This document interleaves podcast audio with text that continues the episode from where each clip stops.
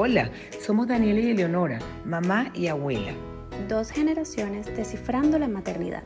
Sí, un espacio donde compartiremos temas de mamás, por mamás y para mamás. Visto desde dos ópticas distintas, porque definitivamente ser mamá y abuela en la actualidad es todo un reto.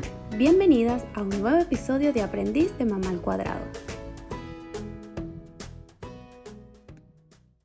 Hola, bienvenidos a un nuevo episodio. El tema de hoy es una pregunta un poco y un tema un poco álgido y es, ¿es bueno que los niños duerman en el cuarto con sus papás?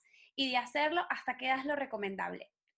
Lo cierto es que hay muchísimas teorías, hay muchos grupos a favor, muchos grupos en contra, y la idea es que hoy podamos contar un poco sobre ambas visiones y cómo ha evolucionado también esto en los diferentes, con el pasar de los años, eh, la percepción que tienen las diferentes personas y los especialistas con respecto a este punto del colecho. Em, contaremos también diferentes anécdotas y este, algunos tips sobre cómo hacer la transición al cuarto una vez consideremos que el niño ya debe pasar a su habitación. Para comenzar, este, quisiera que, bueno, mi mamá nos compartiera un poco sobre su visión como especialista en este tema. Sí, en realidad hay muchas personas que están a favor, otras están en contra se han investigado, se han hecho muchas investigaciones sobre la influencia del colegio en la personalidad del niño, que es mi parte, pues. Uno de los conflictos, eh, uno de los conflictos fundamentales se centra en un punto que se llama el complejo de Edipo. El complejo de Edipo está, como todo el mundo lo sabe, está formado por tres personas, o sea, papá, mamá e hijo, ¿ok? Y em, bueno, es una herencia que se transmite de generación en generación, ¿verdad? Esto es eh, toda la vida. Ah, si un bebé nace, por supuesto que tiene que estar con su mamá los primeros días, porque tuvo nueve meses en la barriga de su mamá. Y la separación tiene que ser poco a poco. Entonces, fíjense bien, los primeros 40 días son bien importantes, donde la mamá debe estar durmiendo al lado de su, de su niño, ¿ok? Pero, con su lactancia y todo pero y todas las atenciones que tiene que brindarle.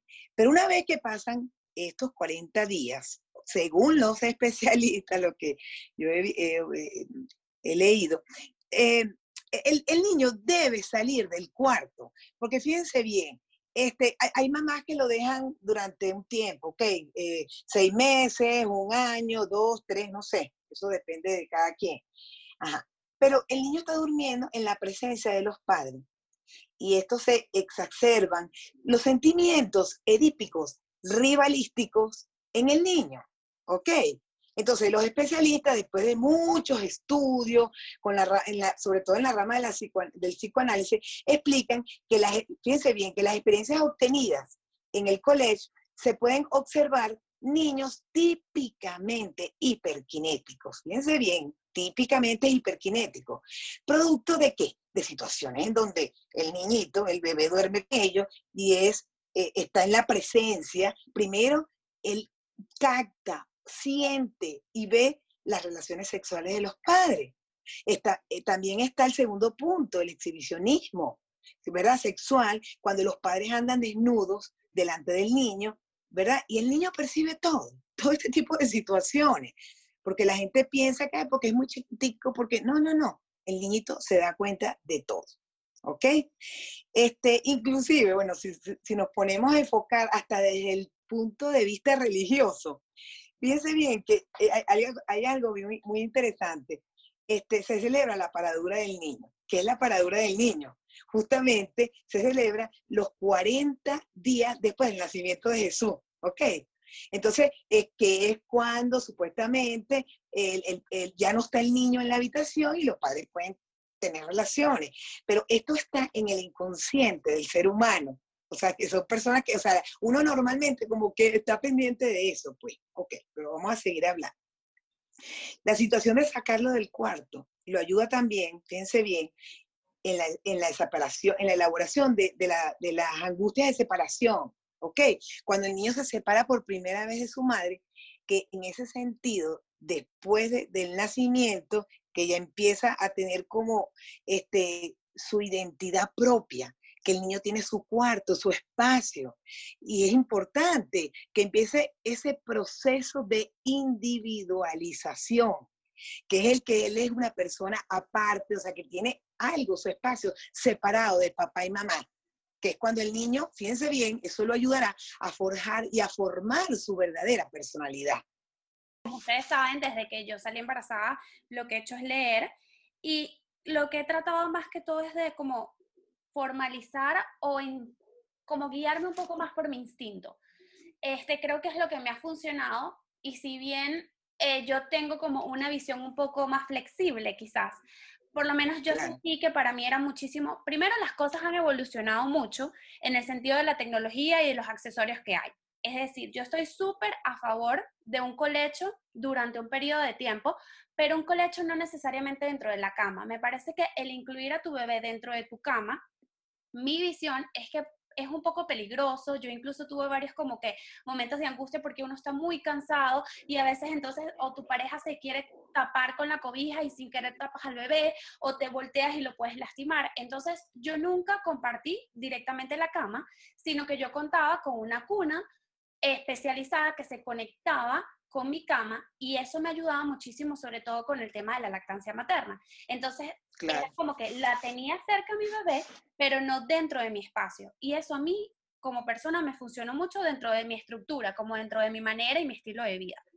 Eh, por otra parte, como te digo, me ayudaba mucho con el tema de que a veces estaba muy agotada y es mucho más sencillo tenerla al lado. Luego, como hemos hablado en otros capítulos, durante, cuando uno se convierte en mamá, sobre todo mamá primeriza, surgen demasiados miedos y demasiadas angustias y uno quiere estar constantemente viendo al bebé. Además que desde que nacen hacen como unos ruidos súper extraños. Entonces como que todo te angustia, quieres estar constantemente, te levantas. Y a mí me funcionaba mucho de esta manera, como también para poder descansar un poco y quizás compartir un poco de la responsabilidad con mi esposo.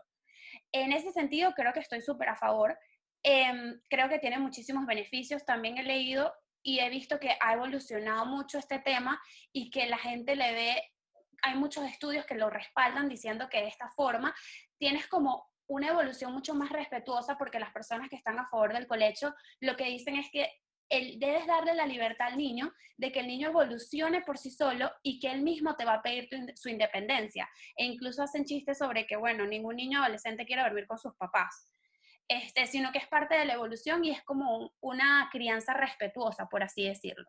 Eso es lo que dicen las personas a favor. Yo no soy tan fan hasta ese punto. Yo dejé que mi hija durmiera en el cuarto con nosotros hasta los seis meses, cuando fue que yo sentí que ya era necesaria la independencia y era necesaria el espacio.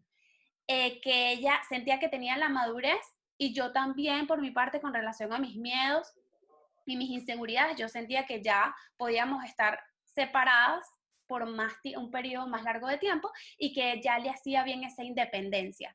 Pero todo como en un equilibrio. Yo creo que el colecho es beneficioso por muchas partes. Dice que, como comentaba, que ayuda mucho al tema emocional, el tema de autoestima de los niños y a crear un vínculo con los padres.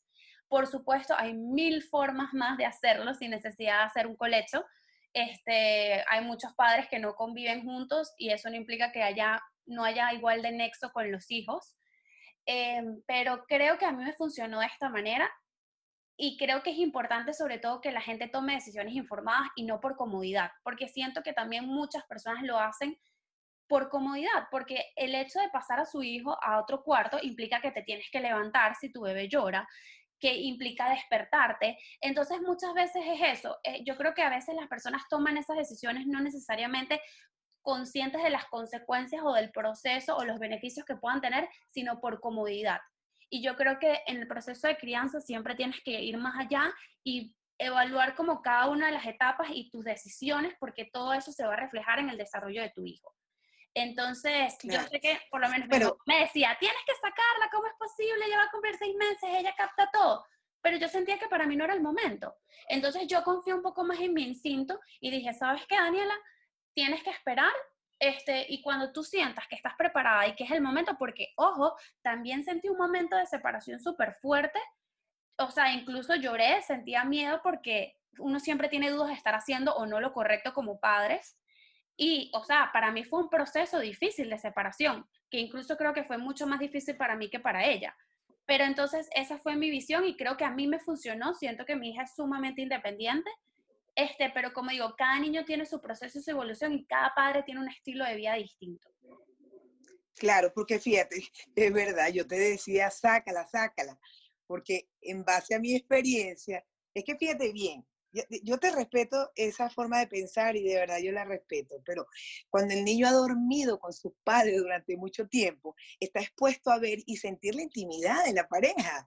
Y eso, eh, eso se llama escena primaria. O sea, eso es una cosa que ha sido investigada. Durante, por especialistas durante mucho tiempo. Yo tengo mucho tiempo leyendo, investigando sobre este tema porque me apasiona. Yo siento que cuando yo he visto eso, se mantiene, que le hago el seguimiento, se mantiene esa constante. Niños que, que son hiperkinéticos, niños que duermen o que han dormido, pues, con los padres durante mucho tiempo. ¿Ok?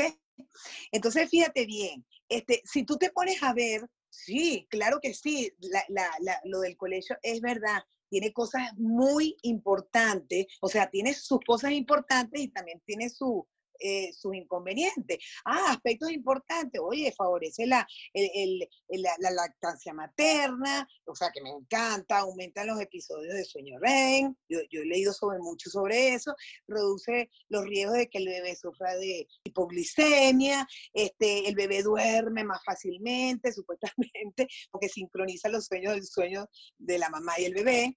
Este, ¿Qué otra cosa te puedo decir? Te estoy diciendo todas las cosas buenas y, apoyándote en tu idea. Eh, por supuesto que eh, a potencia el vínculo afectivo entre los padres, favorece el bienestar del bebé, pero también como tú lo dijiste, que los inconvenientes, bueno, el riesgo de, ajá, de angustia, de la asfixia, de no, eso, no vaya a ser que me vaya a voltear y lo vaya a asfixiar, este, pero también hay algo negativo, la asociación estrecha del sueño y la presencia de los padres, o sea, que, que se le dificulta al niño dormir si no está la presencia del papá, ¿ok? Ah, algo importantísimo, la vida de pareja, ¿Ah? ¿Qué, pasa aquí? ¿Se puede resentir? ¿Qué es lo que entiende? Eh, eh, para mí eso es importante. Este, de hecho, en, una de las parejas que, que, de un niñito que yo estaba como psicopedagogo tratándolo, la pareja, este, no, porque yo tengo tres años y, y él, ellos duerme con nosotros y, y, bueno, y hasta descubrí después que le daba pecho, te podrás imaginar. Este, y entonces, este, ajá, y yo, yo le dije, bueno, porque también tenía un poco de confianza con esa pareja. Bueno, pero a mí me llama la atención de todo esto es, y, la vida de ustedes de pareja, bueno, yo no, no, no, no, sabía ni qué decirme, pues. O sea, que, claro, las personas que yo conozco que hacen colecho hasta que los niños son grandes, ellos lo que argumentan es que no necesariamente el momento de la intimidad tiene que ser en horarios de noche, sino que se busca el espacio. Y, pero yo creo que sobre todo es un tema también de pareja. Yo creo que no es, una, no es una decisión que debe tomar solamente la madre, la cual normalmente tiende a ser mucho más apegada con el niño, sino que también es una decisión de pareja y de familia.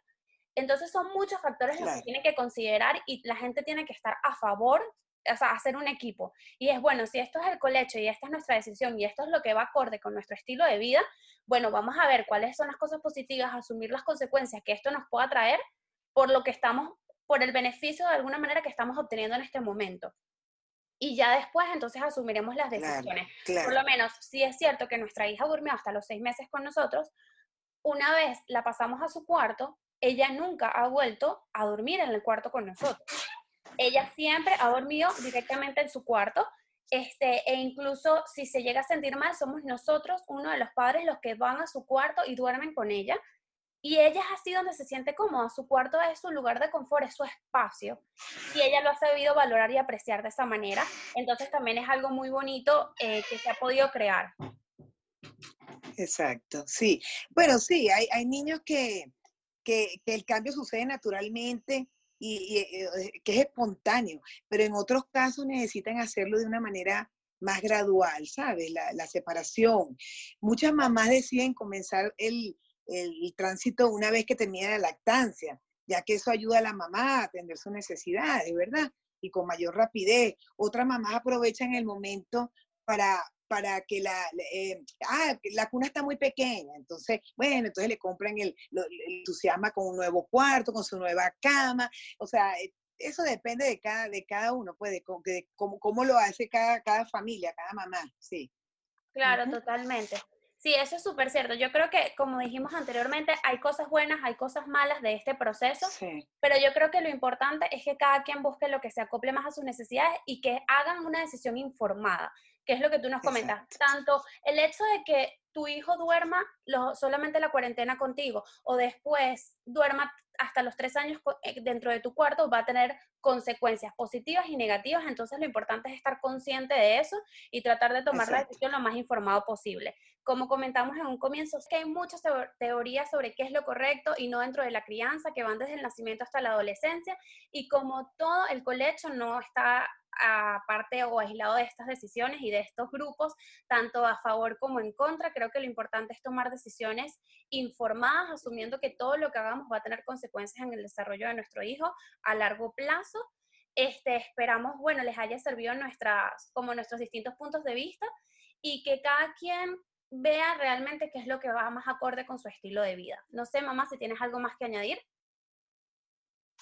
Bueno, sí, lo que tú estás diciendo, que se concluye, o sea, es que cada pareja impone las reglas en su casa y que es autónoma, pues cada, cada familia, y que todo el mundo se debe informar, como tú dices, ¿verdad? Para, para investigar, pues, documentarse bien y tomar la parte que, que, uno cree que es lo mejor para, para, para, uno hacer el proceso, pues todo, todo su dinámica familiar. Y todo proceso debe mm, influir de forma, eso sí es verdad, natural y sin producir traumas en los niños, realmente, porque de eso se trata, que todo sea algo eh, bueno para el niño y saludable. Perfecto, y tener presente que todo lo que hagamos ahora va a repercutir en la personalidad y en el desarrollo de nuestro hijo cuando sean adultos. Siempre tener presente que estamos creando futuras generaciones y lo importante es poder dar lo mejor que esté en nuestro alcance para crear cada vez seres humanos mejores en la vida y un futuro mejor para, para el mundo y para todos en general. Espero les haya gustado este programa y nos vemos en una próxima edición. Bye. Y así llegamos al final de este episodio de Aprendiz de Mamá al Cuadrado. Muchas gracias por escucharnos y si te gustó, compártelo. No te olvides de seguirnos en Instagram en Apprentice Life 101 y visitar nuestro blog apprenticelife101.com. Somos Daniela y Eleonora, mamá y abuela, dos generaciones descifrando la maternidad.